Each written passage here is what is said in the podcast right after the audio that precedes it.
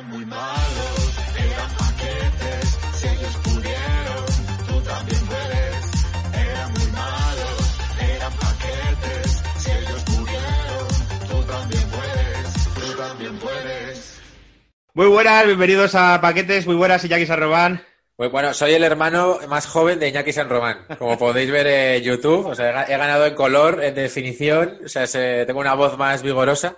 O sea, me siento mucho más joven, pues tenía 25 años, me siento como Ansu Fati ahora Como mismo. su Fati, este programa va creciendo y es que Iñaki ya estrena su cámara HD y su micro. Efectivamente, no solo los estrenos, sino que ya he sabido conectarlos. O sea, que, doble, doble, he pasado como todas las etapas. De- de- el fondo que tiene un fondo muy guapo que se ha puesto que es una cosa que me ha explicado. Sí, es una, acuerdo. es una ilustración de Enki Bilal, para el que lo conozca, un dibujante de, de cómics francés, que recomiendo desde bien. aquí.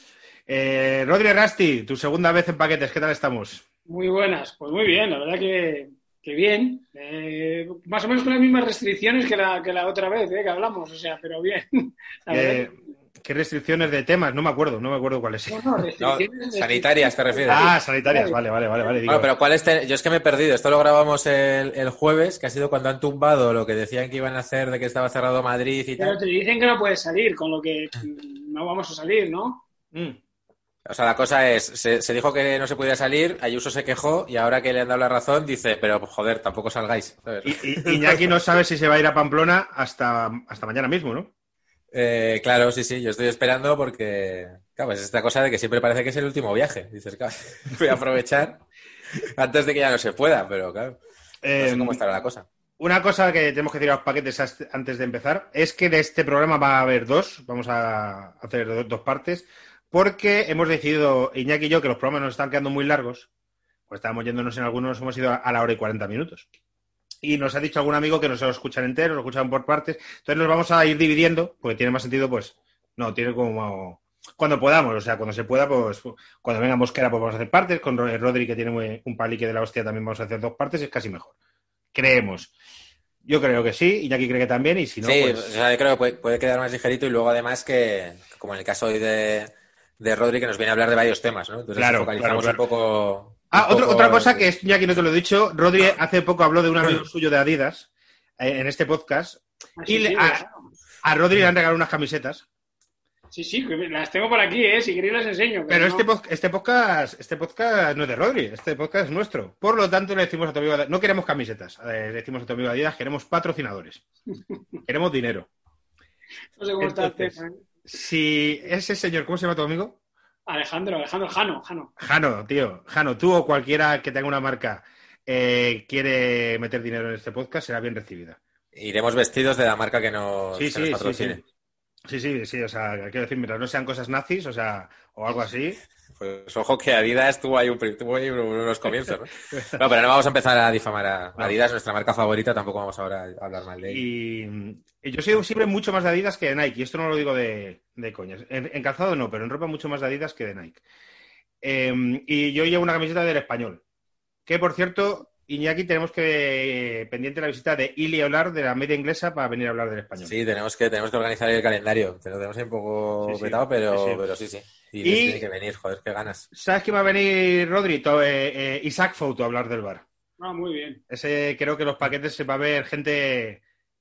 Es que polariza mucho su figura. Sí, sí, sí, sí, sí, genera, genera polémica, ¿no? Genera polémica, sí, sí, pero. Estamos sorteando a ver quién discute con él, o Álvaro o yo. Porque claro, o sea, esto es como Se ir a París que- y, y ver la Torre Eiffel. Pues claro, tiene que venir, tenemos que discutir de algo. Se lo dije al cerrarlo en plan, ¿cómo vas a llevar que nadie te interrumpa? Porque aquí es otro rollo. y tal.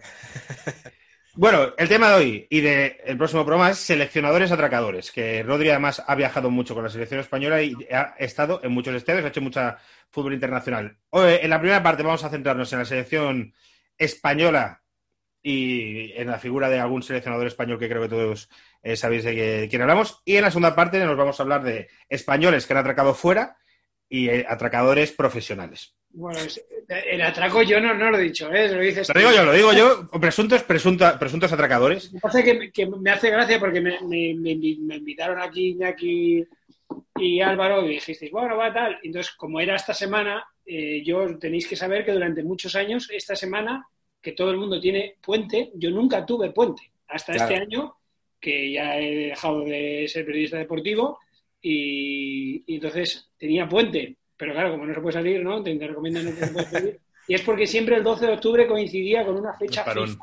Claro. Entonces, por eso, de ahí vino un poco la- la- el tema, ¿no? Hablar con, con vosotros sobre partidos de selecciones, seleccionadores. Entonces yo le empecé a contar un poco a, a Álvaro que, que había un montón y en la época de, de Eurosport y dábamos la Copa África y esas divisiones inferiores, al final había un montón de, de- de esos entrenadores que decías, pero este que hace aquí, si estaba en esta selección y ha saltado de Cogo a, a- a- aquí a, a Gambia y de Gambia a Camerún, de esos seleccionadores africanos y de ahí salió un poco la idea. Y, y es verdad que en esta fecha, el 12 de octubre, yo he viajado a, a muchos sitios, a muchos sitios que seguramente si no me hubiese tocado seguir a la selección española, pues no hubiese ido. Eh, en esta fecha, en 2016, eh, estuve en un sitio que, que, bueno, seguramente nunca hubiese estado y que, me, y que luego me marcó un poco, eh, bueno, lo que, por lo que nos pasó. ¿no? Yo creo que a nivel, además tú te acordarás seguramente, Iñaki, bien,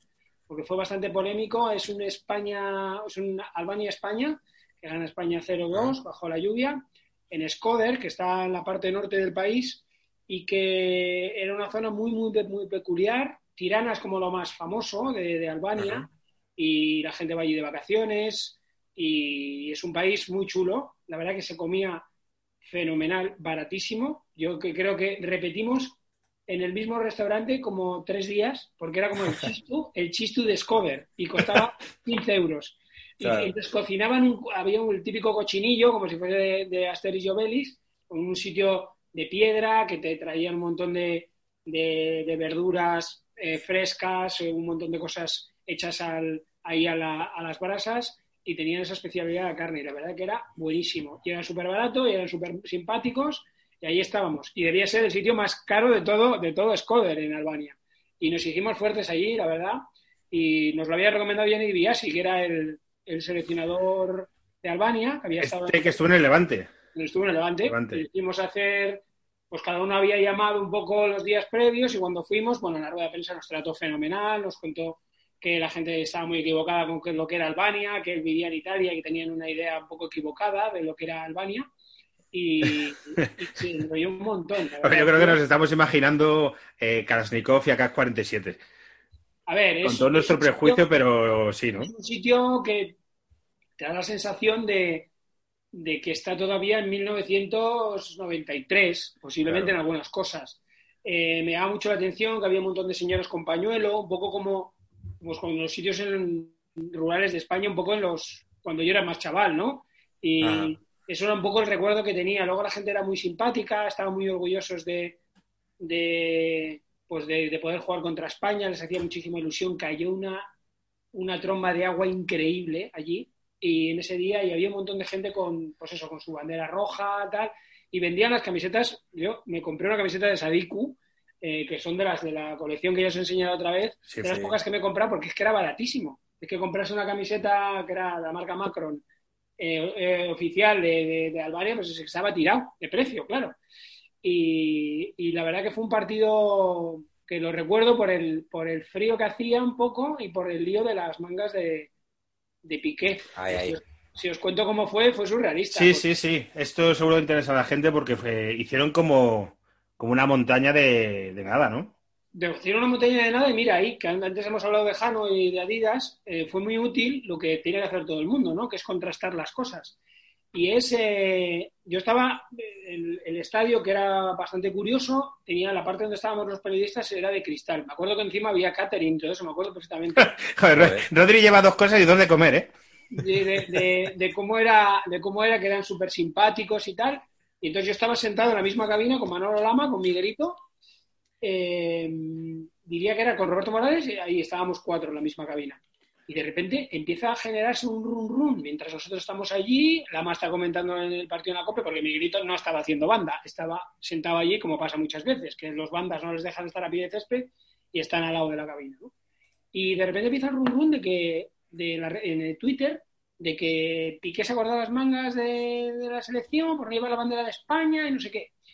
Y, y a mí me llaman de la redacción para decirme que van a hacerme un tema con lo que hay en Twitter. Y yo digo, es que no podemos hacer un tema con lo que está hablando en Twitter, porque yo acabo de intentar localizar a la gente de Adidas, porque a mí me suena que la versión de manga larga no tiene, Claro. no tiene, no tiene bandera, pero no lo sabía seguro, porque, porque la única persona que estaba en el, en el campo, pues, pues eh, era Ramos y tampoco se veía bien. O sea, Re- re- recordemos, lo que se dijo es que Piqué se había cortado las mangas para, Sí. que, no, para que no se viese la bandera de España. Era Claro, así. porque la- en, la manga, en la manga corta, es que no sé si se me está viendo, me imagino que sí, en, en la- en el ribete de la manga te- eh, tenía una bandera de España. Era una camiseta blanca Claro. eh, vale. y, que, y que tenía, una, y, y tenía un ribete con la bandera española, pero en la Vale. versión de manga larga no lo tenía. Vale. Entonces, Piqué se puso una camiseta de manga larga eh, y le cortó las mangas. ¿Y, y- eh, y por qué no se puso una manga corta directamente? Porque no, no- no la tenía. Y, y cuando hace frío, pues no le gusta llevar la, la térmica por debajo y la camiseta por encima, que luego pues eh, se ha visto en otros muchos partidos que lo había hecho. El Vale. tema es que se empieza a generar un run run y me, yo, como te digo, me manda la reacción porque sí, porque es verdad que creo que lo hemos hablado alguna vez, tú te mandabas de enviado especial, si tienes un equipo bueno como el que yo he tenido y tengo la suerte de tanto en marca en Eurosport como, como en Vocento de haber trabajado con gente que era muy buena, pues que te digan, oye, puedo hacer este tema y yo te lo firmo si hace falta, no sé qué. Entonces, menos mal que me llamaron y, no se publicó. Y yo dije, vamos a ver, porque es que a mí me suena que no. Y finalmente Adidas me confirmó que no existía ese modelo. Entonces nosotros no hicimos el tema, pero eh, todos los medios que estaban ahí, que no estaban allí y que habían hecho informaciones desde la redacción, lo publicaron porque era lo que se hablaba en el Twitter. Claro. De hecho, fue un directivo de una cadena de televisión el que empezó con la historia, ¿eh? para que lo sepáis.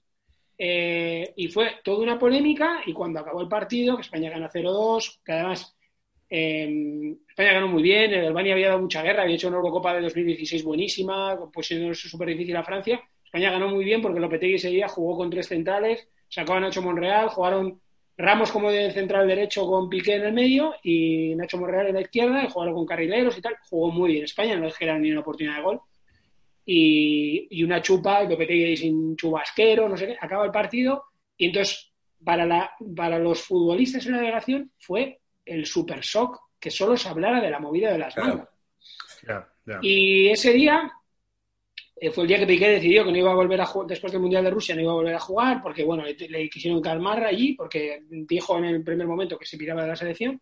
Pero lo dijo porque eh, por ese calentón o ya lo tenía pensado. No, ya venía, ya venía cabreado, porque en, el- en la Eurocopa 2016 había dicho que si agarrando a Ramos en el, en el 11 había hecho así con el dedo, no sé si os acordáis. Sí, me acuerdo, me acuerdo. Hombre, hubo, toda una- hubo mucho tiempo que lo que se hablaba es si la selección, o sea, si el público iba a pitar a Piqué en los partidos de la selección. Claro. En León, porque le pitaron en el Recuerdo un partido que viene en el Bernabéu León, contra y- Italia y la gente le, algunos le pitaban, no sé qué era, cuando el conflicto catalán estaba más en boga. O sea, Claro, aguantado lo suyo. De hecho, es que la- lo que a mí fue muy cachondo es que eso eh, eh, había empezado esa polémica con Piqué, no por nada de las, del, del 1 de octubre ni nada. ¿eh? Empezó, Claro. como bien decís, en León, al volver del. ese partido se juega, que es un partido que se juega en junio. España primero juega en León y luego juega en Bielorrusia, creo, si no me quiero equivocar, si me, parece que es así. Eh, y entonces el primer partido que juegan en, León, eh, no, no, juegan en Macedonia el último partido, me miento, juegan primero en León y luego en Macedonia. Que en Macedonia os puedo contar, que es un país que a mí me trae, siempre me ha pasado algo raro en Macedonia. Eh, y cuando va, va a León, el Barça viene de ganar la Champions en Berlín. Y entonces había dicho Piqué en la celebración lo de Kevin Roldán. De, Joder, ya me acuerdo, sí. todo. O sea, Entonces, cosa más fea también. Es que Piqué. Sí, pero le empezaron a silbar porque se había metido con el Madrid. No, Claro. no, no ni por catalán. guerra no era en esa ventanilla, claro, claro. Quiero decirte, eh, fue un poco surrealista que en ese partido se le pitara y luego a partir de ahí se adquirió ese vicio y se le pitaba. ¿no? Entonces él estaba un poco cabreado ya con el asunto y entonces eso fue como la gota que colmó el vaso, porque eso que te estoy hablando de los silbidos en León fue en, en junio de 2015, la Eurocopa fue en 2016, cuando el tema que sí que sí del gesto, del dedo y no sé qué, y esto es octubre de 2016 y él está bastante cabreado, eh, el cuerpo técnico, los, los compañeros, Ramos y Lopetegui le convencen que no, pero él sale y dice que va, que ha decidido que, que, bueno, que no va a dejar tirado porque han empezado con Lopetegui una cosa nueva y tal y no sé qué, pero que después del Mundial lo va a dejar. Si Y- supiese Lopetegui que se le iban a liar.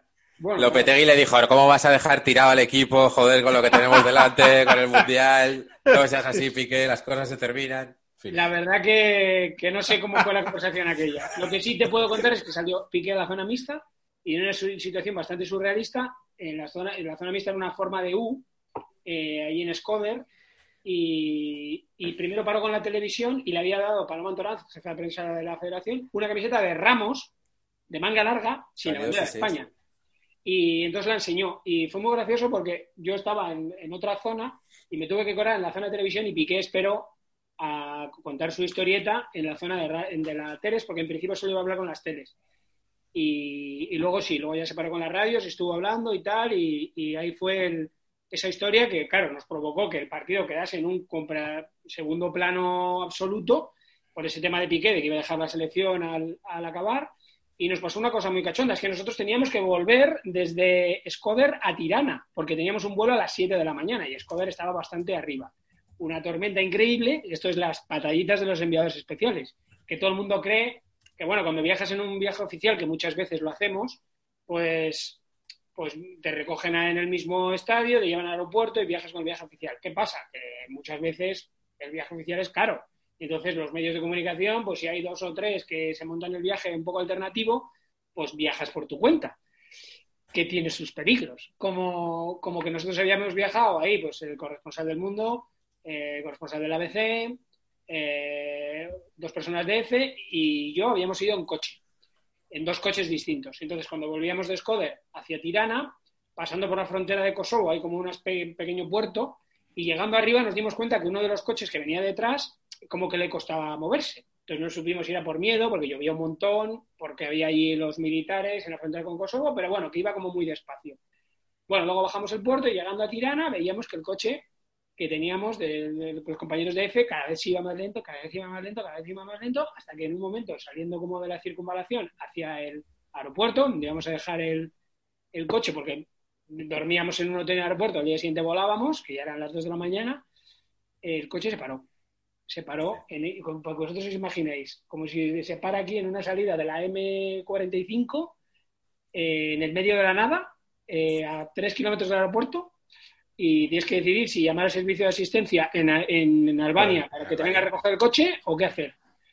Y decidimos empujar, empujar dos kilómetros y medio hasta el aeropuerto. Vimos que en el Google Maps que estaba a dos kilómetros y medio y empujamos dos kilómetros y medio bajo la lluvia en el aeropuerto. De hecho, tengo el vídeo por ahí que me lo mandó Edu Castelao y, y siempre lo guardo como anécdota de, de, de historieta de, que ese viaje pues acabó siendo pues lo último de lo último, claro, porque si ya sales tarde porque piqué y tal y no sé qué.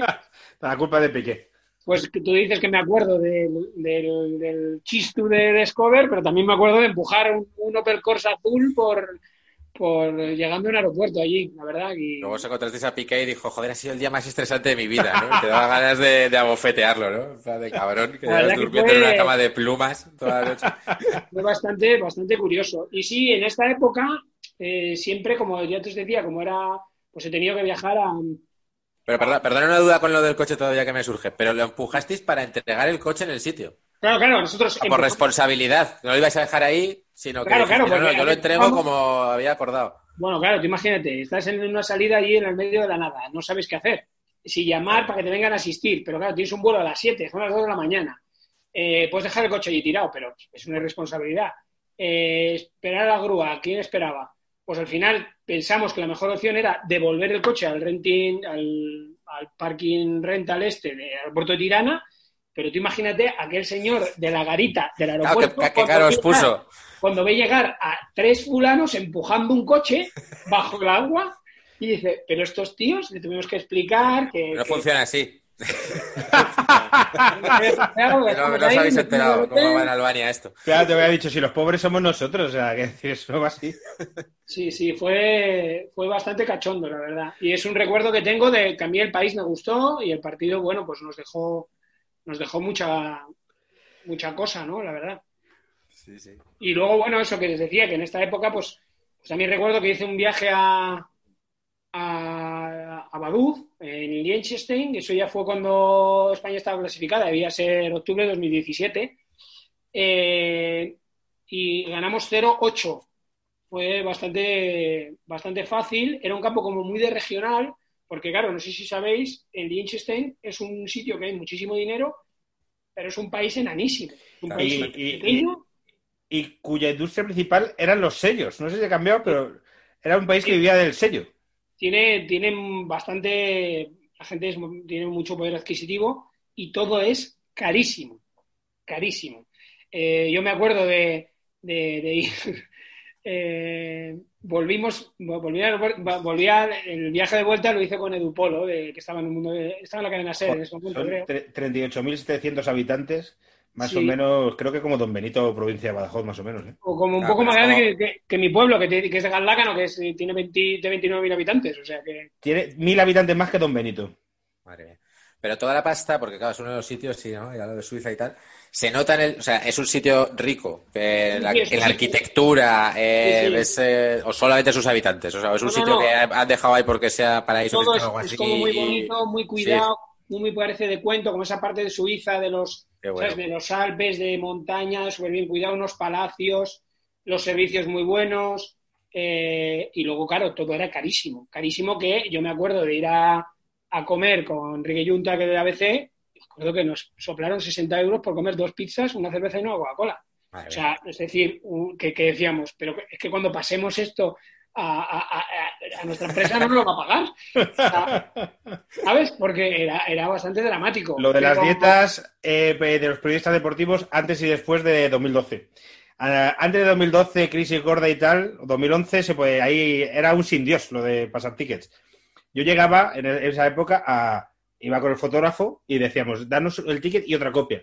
Y a lo mejor pasamos 70 pavos cada uno. Eso ya vino Eso la es robar, ¿eh? Eso es robarlo. Era, era- era robar al Real Madrid. Bueno, yo con taxis y, Eso y que le robé, le robé muchísimo al Real Madrid. No, nosotros eh, es que era tan caro que, que era la duda de Sí. que. Pero voy a decir que después de la crisis ¿Qué eso se, hacer? se- se empezó a mirar mucho los medios y ya era en plan, tenéis un máximo de tantos euros al día, tal, y eso... Re- Recuerdo un periodista de la cadena SER, que no voy a decir el nombre, muy famoso, que eh, la gente piensa que es del Madrid, y bueno, bueno, Antonio Romero, cuando yo era becario, voy a decir yo que si no me conociera este señor no se acuerda ni de mí, que el tío es del Atleti quería que, eh, que el Madrid llegase a las finales porque decía, así yo viajo más, más dietas.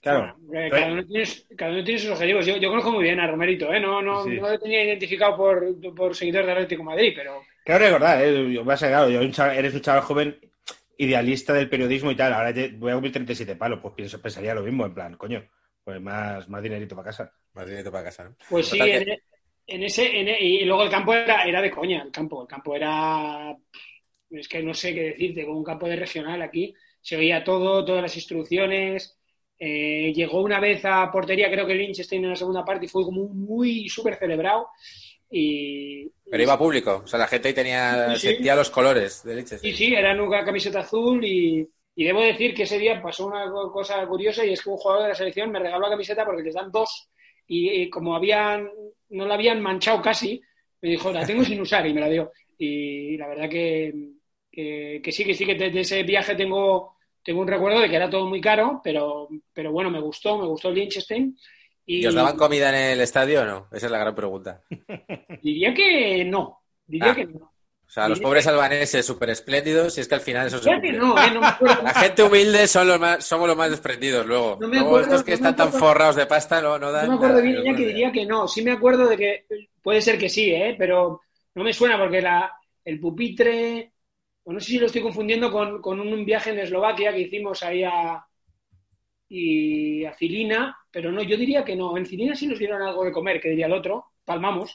Eh, y, y en Eslovaquia también me, me gustó muchísimo, era un poco la sensación, en Eslovaquia era un poco la sensación entre entre lo que habíamos lo que habíamos vivido en Albania, esto fue en octubre de 2014, después del Mundial, que fue un drama porque, porque fuimos a jugar allí eh, y, y jugábamos en Eslovaquia y luego en Luxemburgo, que era 12 de octubre, que fue el primer día que Diego Costa metió un gol con España, que le costó a los otros partidos meter un gol. Eh, y fuimos a jugar con Eslovaquia después del Mundial, el leñazo que nos habíamos pegado, y nos ganó Eslovaquia 2-1. En un partido rarísimo, en el que en los primeros meten un gol de falta que falla Casillas, va a despejar y, y entra el gol. Luego sale Paco Alcácer y mete gol, pero en un alarde de que nos habíamos vuelto locos, el Bosque había quitado a Juanfran y había metido Cazorla, jugábamos con dos defensas, Ramos de delantero, o sea, una cosa de locos, y en un contragolpe nos metió gol Stoch, un chico pequeñito que había ganado el premio al mejor gol de la FIFA. y, y palmamos, palmamos. Y ahí estábamos en un, como en, una, en un pupitre así corrido, como en las, las sillas de, la, de, de- de las iglesias de, en los Ajá. 80, cuando yo iba a la, a la iglesia. Y era un poco así como, ¿no? Y el pupitre y tal, ahí el cable tirado por aquí. Y la verdad que era, que, que era bastante curioso. Luego me acuerdo, estaba Skertel jugando ahí en Eslovaquia, la zona mixta era, había lo mismo, estaban mezclados los aficionados, había, lo, lo mismo tú le preguntabas a Skertel por el Liverpool y no sé qué, y el partido, y había un niño ahí pidiendo un autógrafo, que ahora lo pienso con el coronavirus y digo, allí todos como infectados, ¿sabes? O sea, Claro, claro. Era, era bastante cachondo. Y luego el de partido de Luxemburgo, un poco era como lo de Liechtenstein, era un sitio que no sé si habéis estado en Luxemburgo, la gente que nos escucha nos... O sea, nos está haciendo una pregunta en plan, somos pobres, no hemos estado en Liechtenstein, no hemos estado en Luxemburgo, evidentemente hemos estado en Londres dos veces y, y poco más. No, pero escúchame, yo he estado en esos sitios porque yo siempre digo que soy muy afortunado porque la selección española me ha, lle- me ha hecho conocer, la selección española no, el periodismo deportivo, pero en el caso de la selección Claro. también determinados sitios que no hubiese ido nunca. Es decir, porque a ti te puede tocar ir a jugar a, pues no sé, a un país, pero pues, eh, tú imagínate, vas a Albania, lo normal es que vayas a Tirana, ¿no? Pero el partido se juega en Skoder y tal, no sé qué, pues vas a un sitio que no irías nunca porque es difícil. Y luego yo tengo algún amigo que ha ido de vacaciones a Skoder, ¿eh? Porque es este aventurero y tal, pero no es lo habitual y, o ir a Eslovaquia y ir a Cilina. Recuerdo que el Cilina tiene, tiene un equipo, ahora le tocó al Atleti Bilbao en una Europa League y las pasó complicadas el Athletic para, para, para eliminarlo, pero no es normal tampoco ir a Eslovaquia ir a Cilina. Un sitio, por cierto, que tuve un hotel que era como una casa rural, que no hablaban ni papa de inglés ni nada, pero eran majísimos. De esto que se esfuerzan porque tu desayuno sea fenomenal, la cama está genial, te dan un código y te dicen que así se abre la puerta y, y a correr, pero la verdad que, fue muy bueno. Y después de tener esa experiencia en Eslovaquia, fuimos a Luxemburgo, que era justo al revés, un hotel espectacular, todo eh, carísimo. Me acuerdo que estaba Quique Sánchez Flores, de comentarista de televisión española, y estaba un poco flipado. El campo era muy pequeño, era, era pequeñito, pero, pero bueno, llovió también un montón. Y estaba Shakira en la grada, porque había decidido Ah. que iba a ir a buscar a Piqué, y entonces esa misma tarde cogió un avión privado, se presentó en Luxemburgo, y luego los jugadores del Barça se los llevó también Piqué. ¿Cómo muere la gente rica? Bueno, te, te voy a buscar. ¿A dónde? A a Eslovaquia. que se No, atrevan a Eslovaquia no, a. Luxemburgo, se fue a Luxemburgo a buscarlo allí, y Sí, sí. Como, como si tú le dices a tu novia, oye, que te voy a buscar a la puerta del trabajo. Es lo mismo, pero con un jet. Sí, bueno, pero quiero decirte, si es que la gente está muy equivocada, si es que Shakira, Piqué es muy conocido y a los que nos gusta el fútbol nos... Claro, claro, hombre. Y tal, pero, pero Shakira es... mm, La, la estrella global y la millonaria que te entierran dinero es, es Shakira. Shakira, Shakira, que por cierto es ¿Quieren- súper simpática, ¿eh? Tiene un documental en Movistar que es cómo preparar un concierto, que creo que da en México.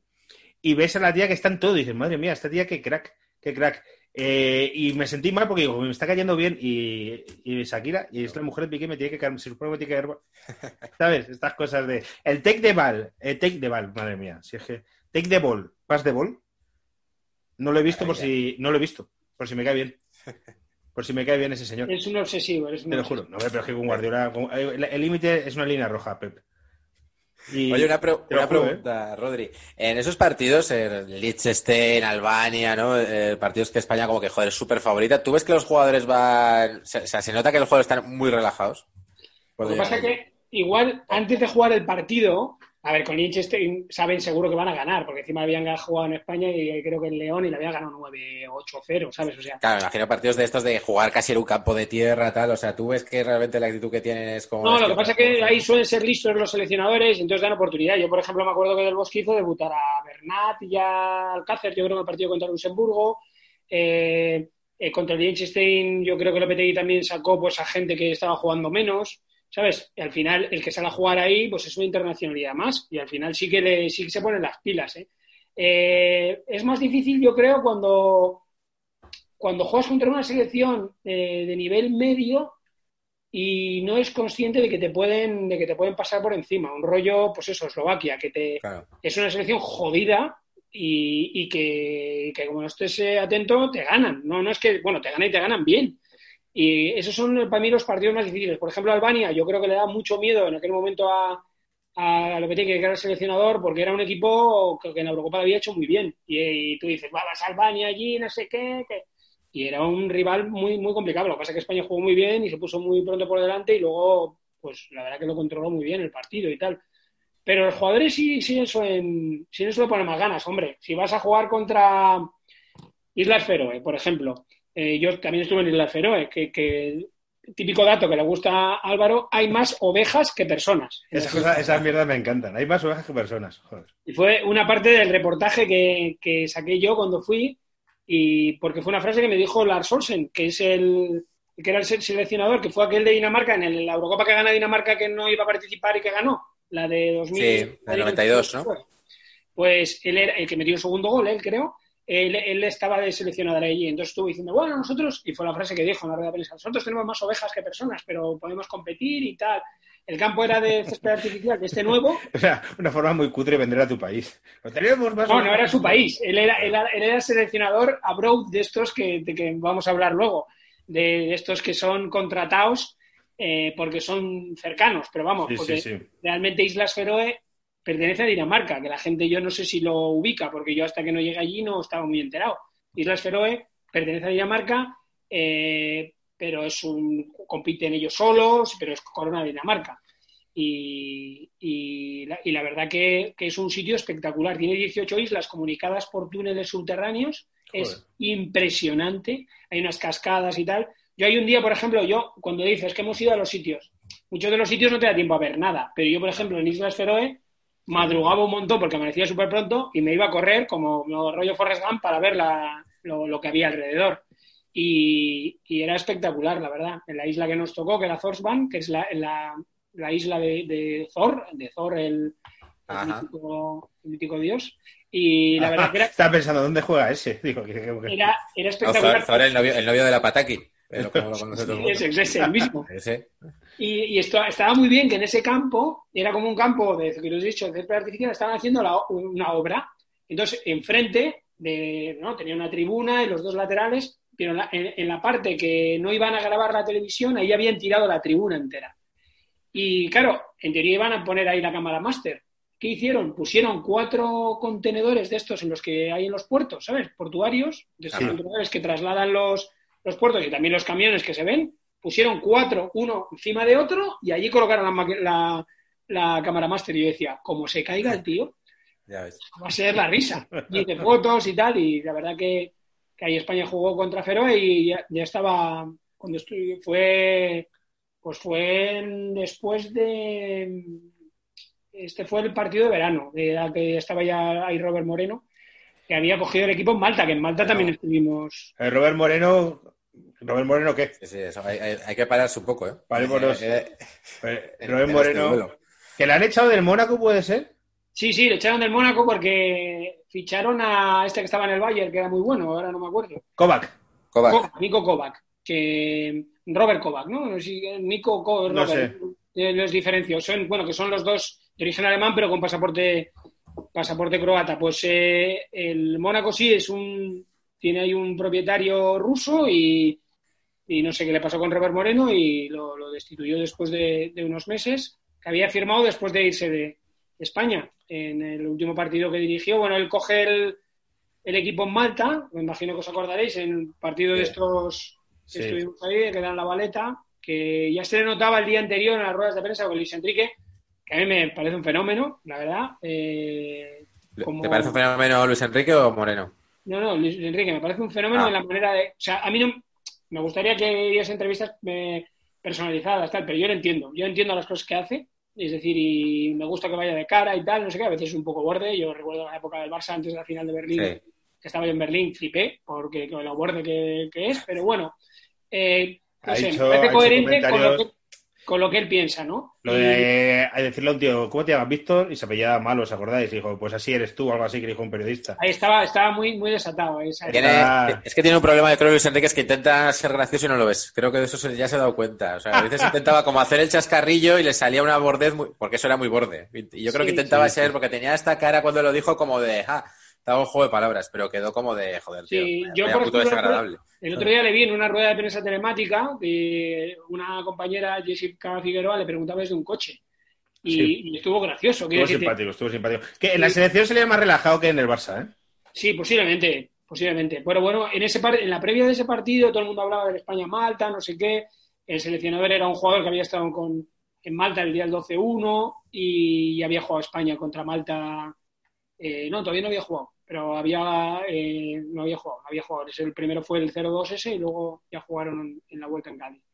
Eh, pero bueno, yo creo que se habían cumplido unos cuantos años del 12-1, entonces todo el mundo había entrevistado la historia de los limones y no sé qué. Y Luis Enrique no estuvo especialmente eh, simpático el día anterior. Entonces, algo parecía que le pasaba, ¿sabes? Y entonces al día siguiente fue cuando se supo todo lo que le, Claro. todo el problema personal que tenía y ahí asumió Robert Moreno, que hasta ese momento, pues Robert Moreno era un tipo al que te veías simpático, te hablaba contigo y tal, porque un tipo súper educado, formado y tal.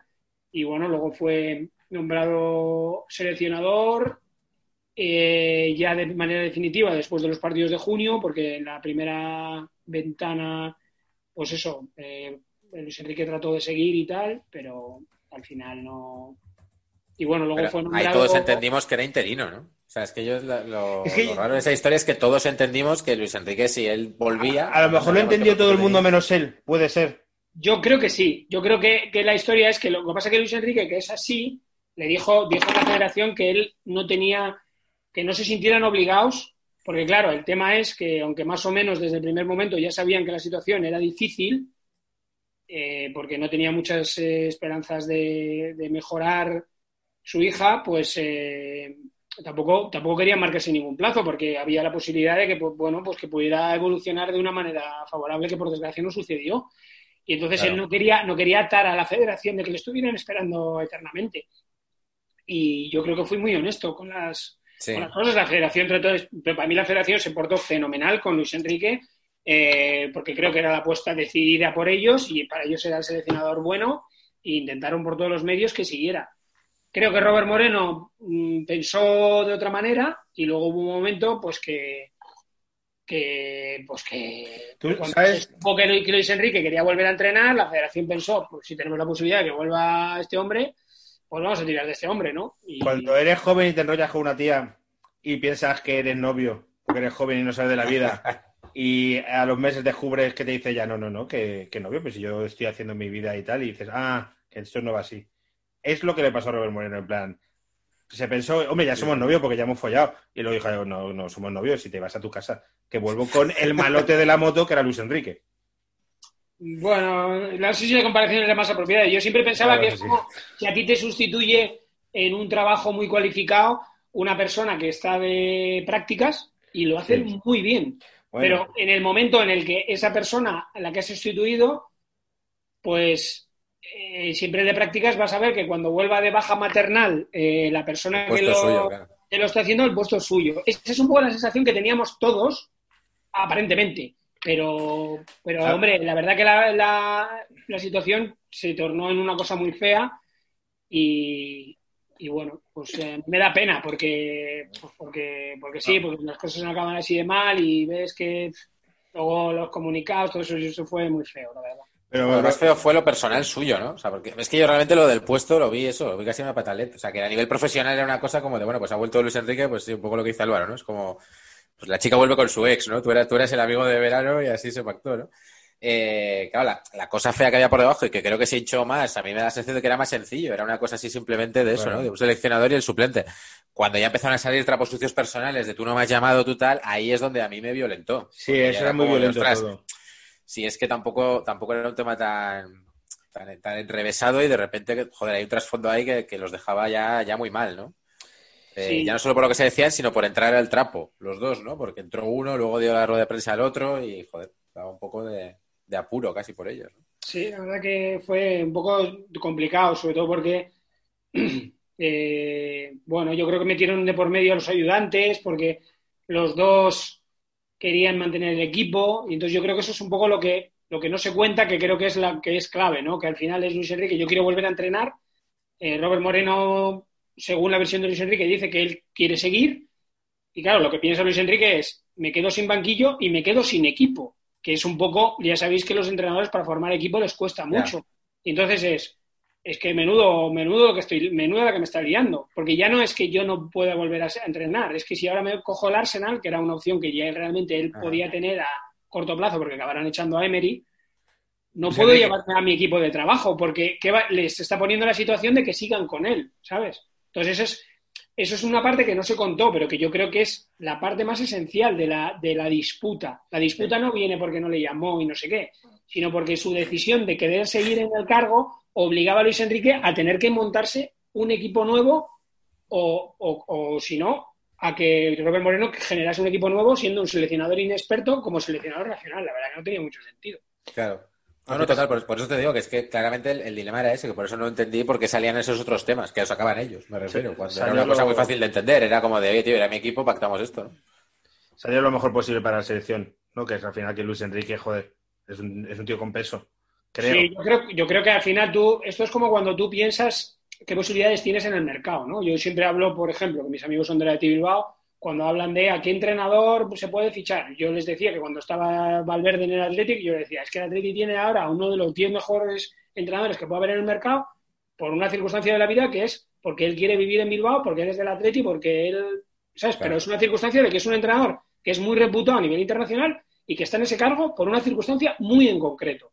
Y es lo, lo que le pasa a España. Es decir, Luis Enrique es un entrenador que tuvo una oferta de mm, antes de que fichara Sarri por el Chelsea de una morterada de dinero y no quiso ir porque prefería ir a España. Pues es una cosa rara que un Claro. seleccionador prefiera ganar 10 veces menos por entrenar a su país y porque le guste. Entonces, Claro. para mí que España tenga uno de los mejores entrenadores más cotizados que ha ganado una Champions del seleccionador nacional con 45 años, que son, suelen ser cargos los seleccionadores a veces de gente más experimentada, por lo menos en España, es una oportunidad buenísima que España no puede desaprovechar, para mí. ¿eh?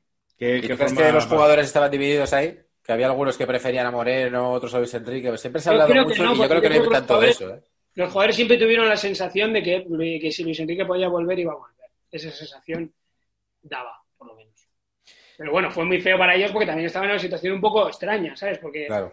hubo un momento que parecía que Robert Moreno iba a ser el seleccionador eh, definitivo. Entonces, un poco, sí fue una situación de lo más... Es todo muy raro, porque encima luego se ha aplazado todo un año, ahora Luis Enrique tiene un año más, pero Robert Moreno queda como ya muy lejano, ¿no? Es todo Sí. muy, ha sido todo muy, muy, ese proceso muy extraño, muy extraño. La selección española además se está re- renovando mucho y parece como que la base que va a llegar con Luis Enrique al Mundial es muy diferente a la que tenía a lo mejor Robert Moreno, porque está entrando, está- Luis Enrique está entrando un montón de gente nueva.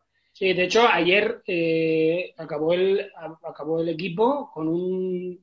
Creo que entre todos no sumaban 50 internacionales. No, porque entró Ramos luego. Pero hubo un momento que, el- que Claro. el equipo, el capitán era eh, Rodrigo Hernández Fíjate. y, y- y no sumaban 50 ca- ca- capitanías entre todos. O sea, que 50 internacionalidades entre todos.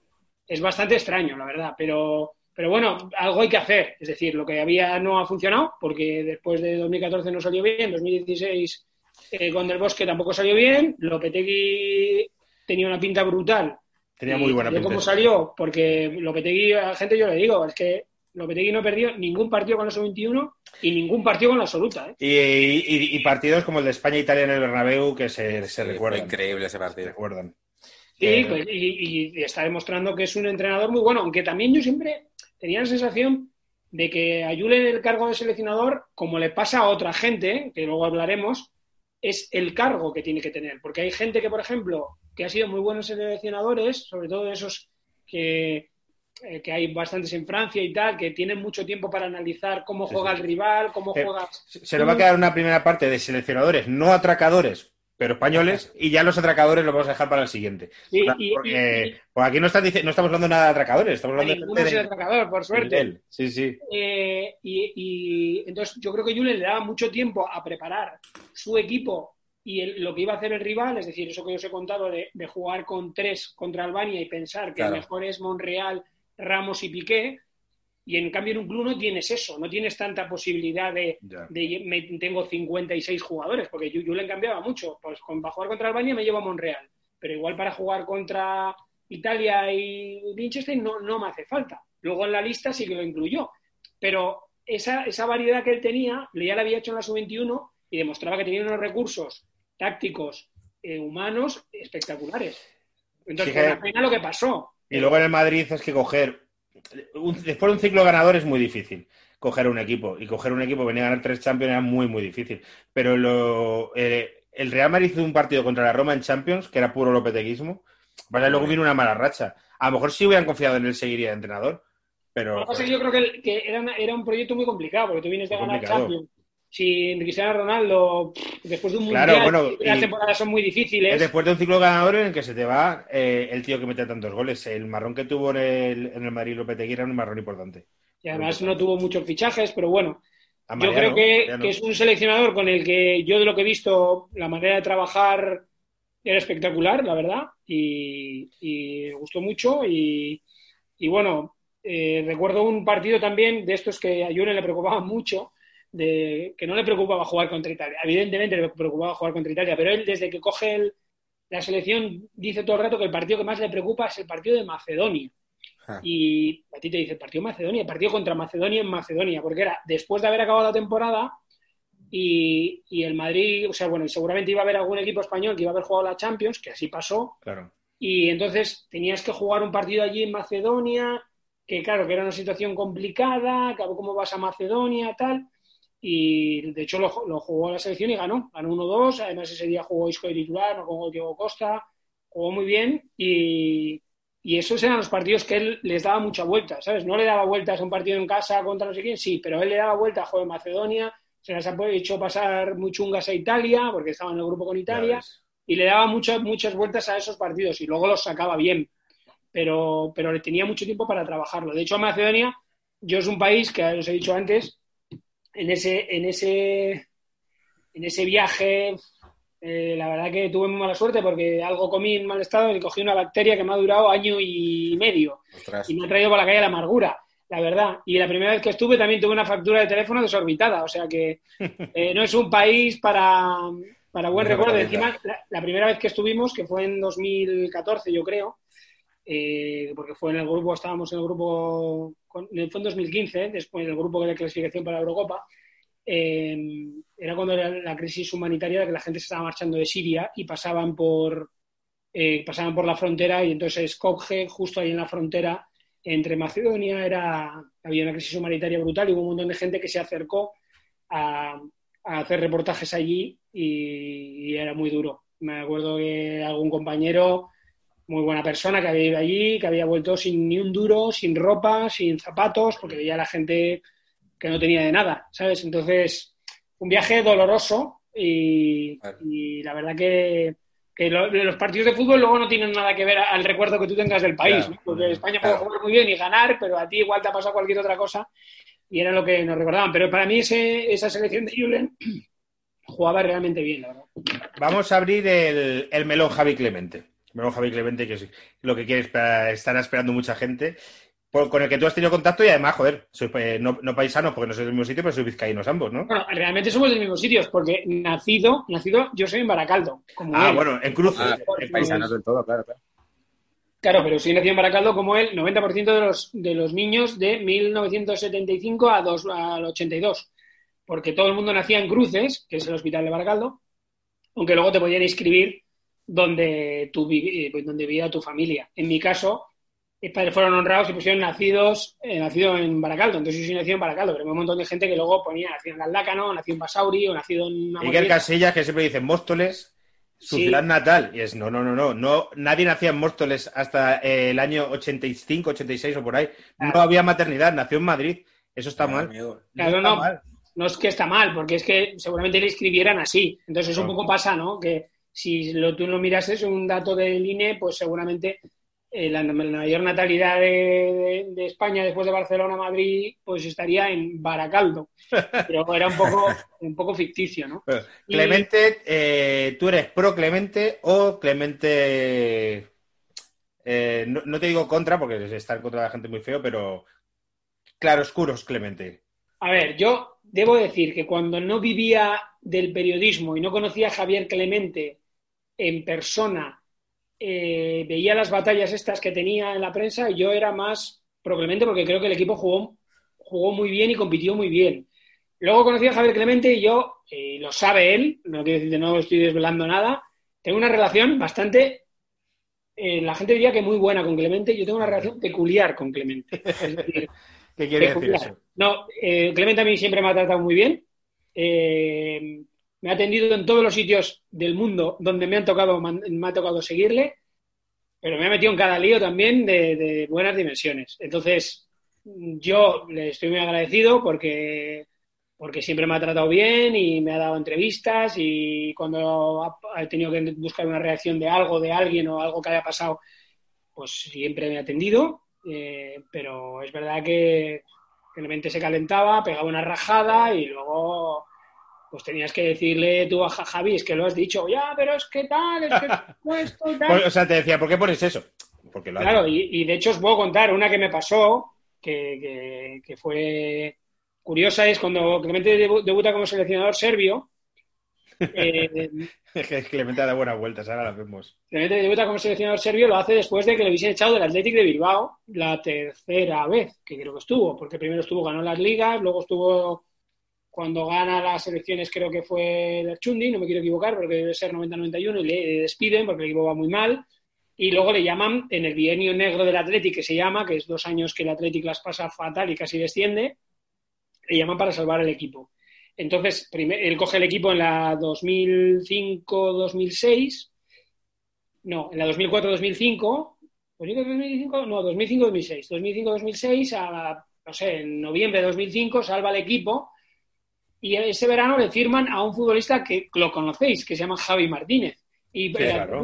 Se gasta una- un montón de dinero en Javi Martínez, que era un juvenil de Osasuna que no había jugado en el Ah. primer equipo. Que Javi Martínez es uno de los que os han robado, Iñaki. Sí, sí, sí, que yo os diría, lo, lo hemos robado a buen precio, 6 millones creo que fue. Pero sí, sí, era como la gran promesa de Tajonar. de- 6 millones sin haber jugado ni un minuto en primera No, división. estaba en promesas todavía, bueno, juvenil incluso. Sí, sí, sí. Estaba en juvenil, había subido un par de partidos al promesas. creo. Ah, Y además, él tiene un hermano que se llama Álvaro, que había jugado, pas- pasado con las categorías inferiores del Athletic, que habían hecho una entrevista y había dicho que bueno, que el Athletic no se había portado bien con su hermano, pues él sin tener ni idea que eso iba a pasar. Clemente había pedido una serie de futbolistas y el Athletic, que lo dirigía la Mikiz en aquel momento, no le hace ni caso y firma a Javi Martínez, porque Javi Martínez, todo el mundo que fuera un día a tajonar y lo viera, pues decía que era un portento físico. Y lo fichan y es una apuesta. Y Clemente en una pretemporada que tiene, esa pretemporada que tiene el Athletic, pega una rajada de contra la directiva por haberlos firmado. Por haber firmado a ese jugador, que no conoce a nadie, no sé qué, y la directiva le destituye.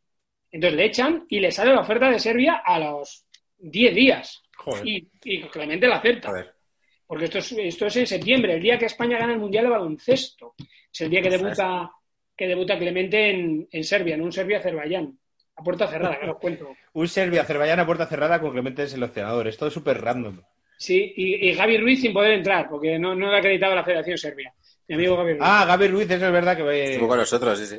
Sí, sí. Por cierto, aparte de Programón, uno de los que más ha gustado. Programón, ¿eh? Es que Gaby es un fenómeno. Sí, sí, sí, sí. es un fenómeno. Genial. Contó alguna mentira, como que dice que si yo le digo que haga algo lo hace, pero lo demás, por lo demás que...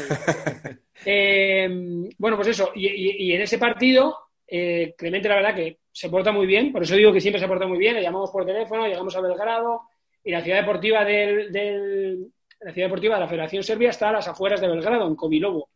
Y era bastante difícil llegar. Entonces hay un momento que, yo iba con un fotógrafo de marca, que es un fenómeno, que se llama Pablo García, y no éramos capaces de llegar allí porque todo estaba en cirílico, no estaba bien, o sea, no, no, no ponía Kovilovo, estaba en cirílico, no- pues yo no he aprendido cirílico, ¿qué quieres que te diga? Y se nos hacía complicado, no había GP, bueno. Entonces se me ocurrió, yo me monté en un taxi y, y- y Pablo siguió ¿no? el taxi en el que yo iba. Llegamos tarde a la ciudad deportiva de la, de la Federación Serbia, pero Clemente nos atendió muy bien, tenía a Vidakovic, aquel que jugó en el Betis y en el sí. de, de asistente y de traductor, y, y nos entendió muy bien, nos contó que bueno, que al principio por señas, tal, se estaba enterando, no sé qué, que iba a debutar contra Azerbaiyán y tal. Entonces hay un momento que la, esa era la parte de la entrevista sobre Clemente seleccionado serbio, pero le tenía que preguntar por el despido en Bilbao. Claro. Y me pegó una rajada, me pegó una rajada que como me había atendido tarde y solo íbamos a sacar la parte de Serbia, el fotógrafo Pablo llamó al periódico y dijo, ha pegado una rajada Clemente, el fotógrafo, ¿eh? ha pegado una rajada Clemente, ¿qué hago con las fotos? Y dijo, bueno, manda las de las de que tengas de entrenando de Serbia y tal, no sé qué, y mañana vemos qué hacemos. Clemente había dicho que, por ejemplo, un directivo del Athletic, frase textual, sabrá de, de vacas y de ovejas, pero de fútbol no tiene ni puta.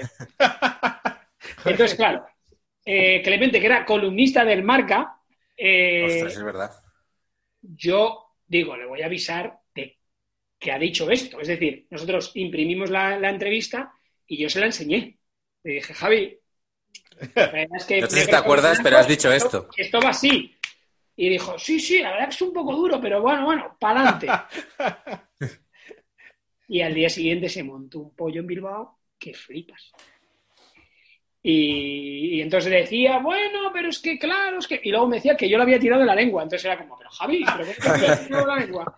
A Clemente, otra cosa no, pero no hay que tirarle mucho, ¿no? Yo, No, yo no, creo no. que a poquito que le pongas el capote ya entra, entra solo. Pero la verdad que, que ya, ya te digo que él siempre se ha portado muy bien y luego, pues eso, yo lo he entrevistado otras más veces cuando fue entrenador del Murcia, eh, bueno, eh, otros muchos actos, cosas que, que, que me ha tocado que, que ha estado por ahí, en Valladolid, o sea, Es que él, él siempre se ha portado muy bien conmigo y en la época de la selección yo creo que él vivió una guerra ahí de medios que se le complicó muchísimo al final, ¿sabes? Se le fue de las manos la, la guerra, pero yo creo que su equipo es verdad que jugaba con muchos defensas, que me lo vas a decir, No, no, no, te iba a decir que estuvo, yo recuerdo que estuvo cuatro años sin perder ningún partido, que siempre se hablaba de que cuatro años que llegó, yo creo que es del 94 hasta el partido contra Nigeria, en el 98 no pierde ningún partido. No sé, Sí. Inglaterra, pero claro, nos echan por penalti, no, cu- no cuenta como de nos, los... nos echa por penaltis en un partido que nos anulan dos goles, que uno es muy legal, ¿eh? Joder, sí, sí, sí, sí, sí. Y que fallan Hierro y Nadal. Y, y- y que Manjarín le sale Siman casi a medio campo e intenta hacerle un caño. No sé si os acordáis de esa. No me acuerdo de eso, macho. Hay un, hay un balón que le dan a Manjarín y, se, y Siman se vuelve loco y sale como fuera del área y en vez de, con todas las opciones que tenía, para tirársela por una banda y que Siman la agarrara, para tirarse, picársela por encima eh, y correr más que él, intentó hacerle un caño. Y no Eh, salió. me- Claro. Pues, Entonces, ese partido sí, ese partido lo, luego nos echa, o sea, nos eh, gana Italia, ¿no? Con los dos con el gol de Retino Bayo y de Roberto Bayo, que en esa jugada siempre recomiendo a la gente que se fije la patada que le mete al corta a la, la jugada es una, no sé si os acordáis, es una jugada que a España Sí. le pillan atacando sí, sí, sí. y es un Sí. balón largo que pega a Dino Bayo y le llega la pelota, creo que es a Zola o a Signori, ahora no me acuerdo, le bota y la, y la, la prolonga hacia Roberto Bayo.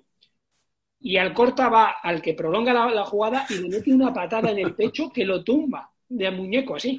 Lo que pasa es que luego el bueno de Roberto Bayo controló la pelota, regateó a, a Zubi y la metió entre Abelardo y el poste, la verdad. Y yo me acuerdo de ese partido como si fuese hoy. Ahí mu- fue muy, muy duro. Me acuerdo verlo con mi amigo Gochón ahí. Bueno, un drama. eh, El 94. Hombre, yo creo que ha sido el partido de la selección que más gente recuerda, ¿no? O sea, Claro, con el- eh, junto, con el, junto con el Mundial que se ganó y tal, pero de estos la gente imagen- dice, ¿dónde estabas cuando el gol de Baggio, no? La imagen de el Luis Enrique. codazo de Luis Enrique, claro. Claro, sangrando- Luis Enrique. Era muy, muy llamativa, con la camiseta blanca de, de encima de una camiseta blanca que la sangre se veía tanto, Tasotti. Sí. Yo hice Eh, un report, hice un report, Álvaro, de cuando se cumplió 25 años, eh, pues en, en julio de 2019, y llamé a varios jugadores, entre ellos Alcorta, bueno, varios que jugaron ahí, ¿no? A Belardo, Zubi, y también al Fisio, a Ortegoso, que decía que si, que si no le aguantan la banda, sale al campo y, y mata a Tasotti. Joder. es Que lo que- mata, claro. que lo querían matar, que le daba igual, que le decían que le decían que le iban a sancionar, que le daba igual, que lo quería matar. Y luego, fíjate, eh, Luis Enrique siendo entrenador de la Roma, Tasotti era ayudante del, del Inter y le fue y le dio la mano y Han pasado muchos años, eh, pero Hombre, pero en el momento... golpeó la nariz.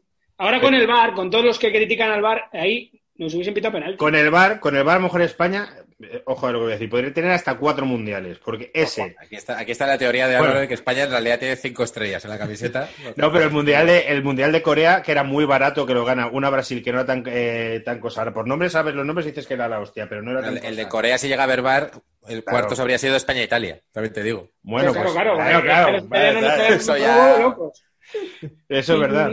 y- pero es verdad que para mí el- en, la- en el mundial de en el mundial de, del, ese del 94 ahí España competía muy bien. Claro. Luego es verdad que Clemente en el mundial del 98 pues poco puede hacer. El partido de Nigeria, que por cierto lo, lo- lo dirigía Nigeria el mítico Bora Milutinovic, nos ganan porque pues, porque Zubi tiene un mal día, porque porque los cambios tiran- porque salimos a jugar con un montón de defensas. Claro, si lo hemos visto aquí alguna vez, que es que salimos con Belsué, creo que con Iván Campo, el lateral izquierdo, con Hierro, Nadal, Abelardo, Alcor... o sea, no recuerdo. Bueno sería, pero saldríamos con, con Iván Campo de mediocentro, yo que sé, o Alcorta. Creo o- que era Iván Campo de lateral, luego dos centrales y Hierro Nadal de medio centro. Los dos centrales no sé si eran Abelardo y otro, una Sí, cosa... Hier- Hierro y Nadal, pues de hecho el partido aquel de Inglaterra yo creo que también estaban Hierro y Nadal de, o Hierro de medio centro y cinco Hierro atrás Nadal. o alguna Hierro cosa y así. Nadal, Eh, Hierro Nadal, sí, sí. Eh, Clemente ponía muchas veces a Hierro de mediocentro porque en el, Spa- en el, en el Mundial de 94 que España gana 3-0 a Suiza, Hierro metió un golazo de verdad. medio centro, de medio centro, en una jugada que se hace individual Sí. y tal. en Era, un- era hierro más joven, no como en los últimos años en Madrid, que era un hierro que era rápido y que, que podía ir para adelante, podía ir para atrás. Una cosa distinta. Yo es que tengo la teoría esa, el Mundial 90 eh, de, del 2002, pero me acaba de desmontar Iñaki, claro, verdad. Y es que además no hubiera... Igual le hubiéramos ganado a Italia, ¿eh? que tampoco es una selección italiana que... Pero es que también hubiese pasado Portugal de la fase de grupos, hubiera sido todo distinto. Eh, hablando del bar, dentro de poco viene alguien a hablar del bar que un especialista del bar, no vamos a decir quién es, que la gente especule. Eh, ¿Qué más cosas podemos hablar de seleccionadores españoles en esta primera parte? No, de- yo, por ejemplo, para acabar de. Clemente, yo no sé Sí. si la gente es plenamente consciente de que Clemente, aparte de entrenar a Serbia, luego entrenó a Camerún,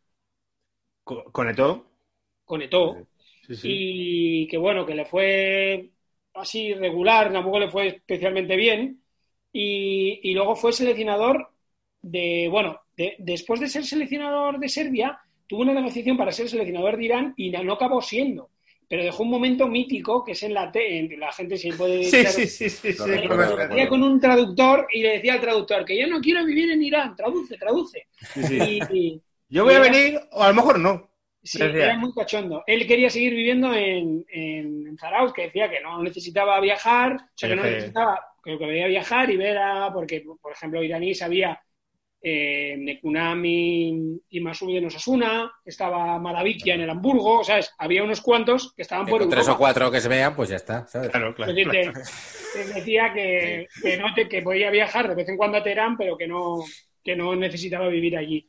Y luego estuvo de la época de Camerún, que mi amigo David Ruiz tiene un libro muy bueno, que viene varias anécdotas, que mira, lo voy a enseñar, voy a hacerle publicidad, eh, que se llama Fútbol que estás en la tierra, que cuenta un montón de anécdotas porque él ha viajado mucho por el mundo.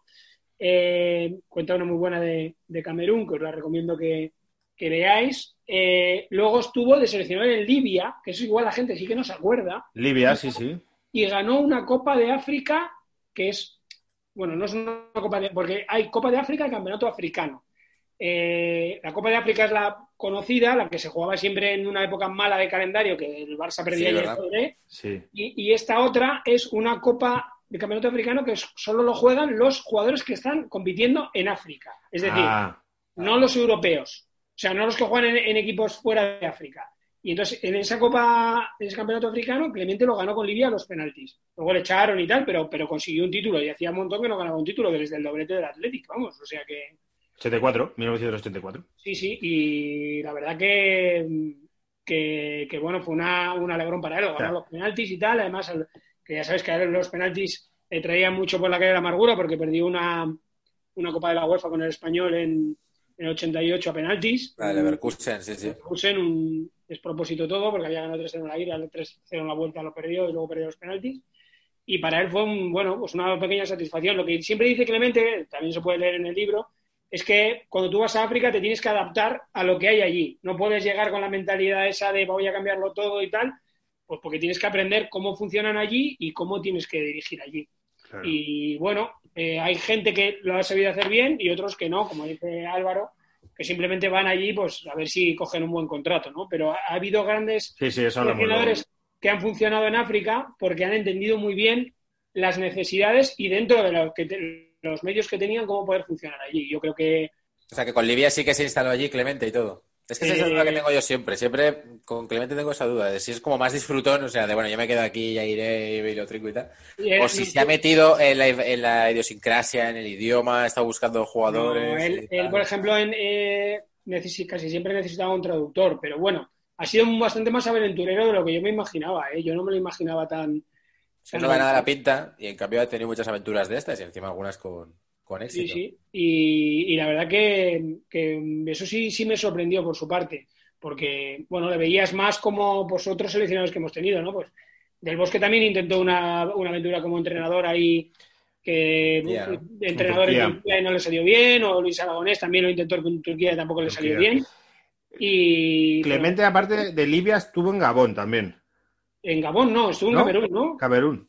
¿No? Sí, Camerún. Camerún seguro, sí. Camerún, Camerún y Libia, yo creo. Camerún y Libia y Serbia, que es donde... Camerún, Libia y Serbia. Y donde España. yo pude conocer Belgrado, que por cierto, que me pasó eso que habéis dicho, el partido puerta cerrada, el pequeño Maracaná, pequeño Maracaná, la habían pegado. Ah, no, no, en Gabón estuvo Camacho. Camacho, Sí, Camacho, sí. Camacho. Claro, claro, Camacho estuvo en Gabón y en, Chi- en China y en Gabón. Joder. Eh, Es que, es que, es- es- es que hay cosas que dices. Eh, atracadores no, pero ¿qué coño pinta Camacho en Gabón? Pues es. A ver, a ver. Gabón que nos quieras es buenas noches, lo sabéis. Buenas ¿no? noches, sí, sí, Gabón, Gabón. Gabón, Gabón. Pues además a Camacho, eh, Camacho que es uno de esos seleccionadores, cuando, cuando yo llegué al marca, el seleccionador era Camacho. Hablamos de Camacho y, y nos vamos y terminamos aquí y vamos Vale. ya a la segunda parte, porque Camacho Pues- también. Camacho, eh, Camacho estuvo de seleccionador en, en China y hacía muchas bromas. Yo a Camacho lo había conocido mejor cuando fue entrenador de Osasuna, ¿no? Yo hacía Osasuna Sí, sí. y él era muy gracioso, porque es un tío, es un tío como muy gracioso. En el trato personal es muy gracioso. Además, Y- Iñaki nos asuna buen rendimiento Camacho, ¿no? Bueno, eh, pues se mantuvo al equipo y tal, pero no dejó ahí mucha, mucha No. huella. O sea, se, le, se le acusaba, no sé si sería verdad, pero se le acusaba de que él eh, que no estaba muy, muy pendiente del día a día, que viajaba mucho a Madrid, que no estaba mucho ahí. Bueno, eh, cogí un poco la inercia, no me acuerdo del entrenador anterior, pero bueno, eh, o sea, no, no ni pena ni gloria, diría yo, no sé. Tú, Rodri, que lo seguiste más, pero yo Sí, yo- que yo como aficionado era como- eso, ni, ni- pusieron no fue mal, no fue una cosa de que fracaso que vino y tal, como luego Caparrós, por ejemplo, que nos fue muy mal con él. No, no, Pero tampoco nadie lo recuerda con muchísimo cariño ni como que eso no lograse nada. No, eh, al final lo, que- lo que consiguió Camacho es que eh, él coge el equipo después de que echan a Ziganda, tiene una racha inicial muy mala, Ah, pasa el, el, el incidente del Bernabéu, que yo es lo más gordo que he visto en mi vida en un campo de fútbol, lo más gordo, que es que, que te hagan dos penaltis y te echen al Sí. futbolista, que fue lo que le pasó a Juanfran.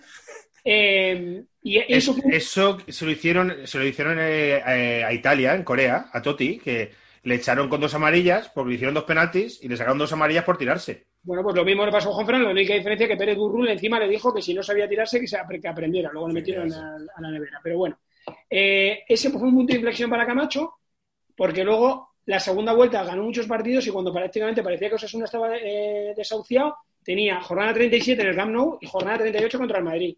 Y sacó los Ah, sí, partidos. fue ese año. Y ga- ganó eh, 0-1 con gol de Pandiani en el Camp Nou En el Camp Nou, y, y- y en la vuelta ganó eh, 2-1 con un golazo de Juan Fran de Volea, que era el que habían echado en el partido de la primera vuelta, Sí, cuando, sí, las, sí. cuando el campeonato era simétrico, ¿sabes? Y, y eso fue un poco el recuerdo que tenía Camacho, pero es verdad que no, no, no dejó mucha huella. Tampoco debió dejar mucha huella en Gabón porque estuvo un rato, porque estuvo muy pocos partidos, la verdad. Pero nos contaba anécdotas eh, graciosas de China, porque es que Camacho estaba de comentarista, ha estado de comentarista, creo, en los últimos mundiales, y yo he coincidido varias veces con él. Y en este último mundial, volviendo del partido de, el primer partido que juega España, que lo juega en Sochi, en el vuelo de la noche estuvimos hablando un rato y tal, y no sé qué, y bueno, contaba anécdotas de, de eso, de, de China y de que no, los jugadores no tenían, no tenían alma para, para poder competir, que eran, pues eso, que eran, que eran como, como flojos. Y luego también, volviendo del partido de Irán, No creo que lo dijese así Camacho, pero vamos a decirlo y flojo. bueno, que no tenían alma para Rodri competir. está haciendo la traducción simultánea. Sí, sí. Sí.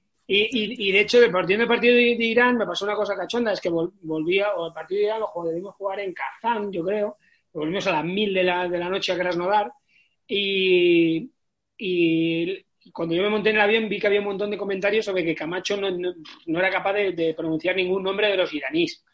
Y, y entonces, claro, él decía, yo qué sé, cómo se pronuncia, tal, como habla él, ¿no? Y decía yo, que, pues Queiroz, Queiroz, sabía de Queiroz y ya está. Porque Queiroz estaba de seleccionador de Irán, que ahora está de seleccionador Ahora, de- ahora hablaremos. Otro, otro que tal. Yo me acuerdo que Osasuna, cuando estaba Camacho, tenía a los hermanos Flaño, que eran gemelos, Javier Flaño y Miguel Flaño. Y recuerdo un tuit muy gracioso de un periodista de Pamplona cuando fichó en China, que dice, ¿cómo va a organizar Camacho ese equipo de chinos si en Pamplona no distinguía a Javier Flaño de Miguel Flaño? La verdad que tiene que, ser, el nombre al revés.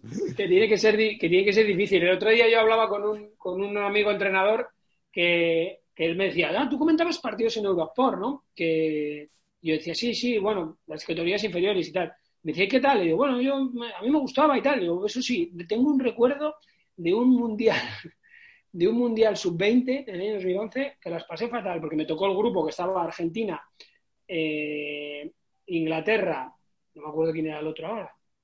Bueno, el, el cual- la cuarta selección en discordia era Corea del Norte. Ostras. Corea del Norte, sub-20, o sea, había cinco que se llamaban Ki. O sea, yo- era, era una cosa dramática. Encima, yo no era el narrador, yo era el comentarista. Entonces, yo tenía que aportar algo de valor. Tú trata de eh, conseguir información en Corea del Norte, que no se emiten los partidos en directo de la selección absoluta. Claro. Que, que- que pasan un DVD cuando juega contra Corea del Norte, o sea, contra Corea del Sur, para que emitan los highlights un día después. Imagínate que, que siempre fácil. 5-0. No sé cómo lo montan, Sí, que sí, sí, gana sí, 5-0, sí, sí. seguro. Pues, eh, pues fue en el partido de Inglaterra, que tenía Inglaterra buena selección, eh, ya estaba Badland y Pickford y tal, eh, pató a cero con Corea del Norte. Se colgaban todos del larguero allí, y, pero lo sufrí. Creo que no he sufrido nunca más, o comentar un- porque es que realmente no tenías prácticamente información de los jugadores y era muy difícil diferenciarlos, esas camisetas verdes oscuras de Corea del Norte. de, de Camacho en China, recuerdo una anécdota que era con su traductor, que él a los jugadores, a lo mejor en el entrenamiento, les decía algo así como, pues me lo invento, vamos cabrones, eh, cojones, no sé qué, tal. Y el traductor lo tenía que traducir al chino, pero claro, lo traducía como la fuerza del dragón, no sé qué, no sé cuánto, ¿sabes? Pues, Cambiaba los tacos por cosas de... ese, es, ese es el que es un buen traductor, el que le da contexto a la Claro, situación. claro, claro. Claro. Pero ca- el Camacho en el entrenamiento diría, ¡ah, echarle cojones! Que es como el- estos entrenadores antiguos de la testiculina y todas estas cosas y tal. En, en Gabón, el, eh, porque Rodri nos ha pasado unos datos, he visto los datos que eran como que ganó dos partidos de 17. Sí. Camacho. Y bueno, terminamos aquí la primera parte, que es sele- seleccionadores españoles.